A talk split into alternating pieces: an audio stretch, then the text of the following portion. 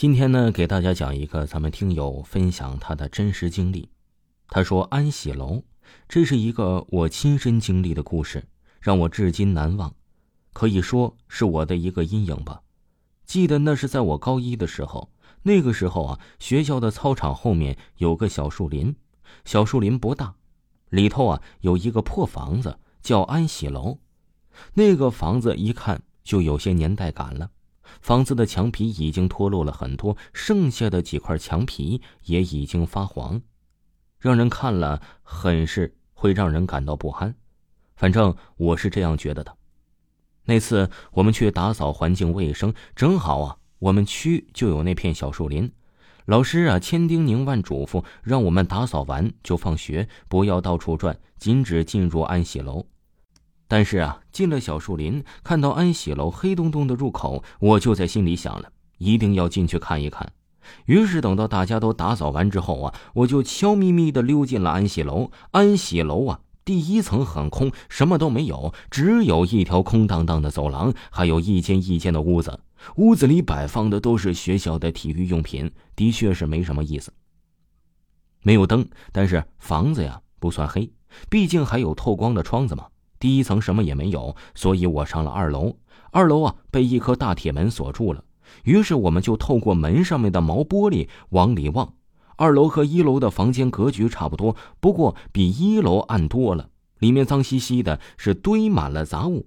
我更是往里面望去，看不太清，只能看见一条发白的绳子，什么都看不清了。我感到了一阵毛骨悚然，回头就跑，跑出了安喜楼，就回了家。之后，安喜楼就在我心中罩上了一层神秘的面纱。给我印象最深的还是第二次带着我的闺蜜去安喜楼那次，给我带来了无限的恐惧。那天呢，上完晚自习，我就带上我的好闺蜜去安喜楼里探险。毕竟第二天放假，我也不急着回去。天色已晚，安喜楼里面没有一丝光，黑黝黝的。我们只好拿手机手电筒照明。我的闺蜜就跟在我的后面，我趁她不注意关了手电，闪进了一个房间，准备吓她一跳。在黑暗之中，我看到一个人影从房门口闪过，应该就是我的闺蜜吧。于是啊，我就出了房间了，紧跟着那个人影，那个人影啊是到了二楼就消失了。我还想着呀，哼，想在暗中吓我呀，没门儿。万万没想到，闺蜜的声音竟然在我身后响起，我大吃一惊，赶快拉着她下了楼。她奇怪的问我：“为什么进了一个房间又突然跑出来？”跑到二楼啊，我只感觉后背发凉，是惊讶，是害怕。我只字未提，和她赶快出了学校。之后不知道为什么，每次路过那棵小树林，我都会有一种被人盯着的感觉。甚至啊，还有一天下了晚自习。我和朋友一起边走边谈，抬头不经意间望向了安喜楼的二楼。虽然天很黑，但是我还是看到了那窗户唯一的窗户影透出了一个人影，是又长又细，脸很苍白，看不清五官，只让我想到那幅画中女郎的画。我无比害怕，使劲的推了一把旁边的朋友，让他看。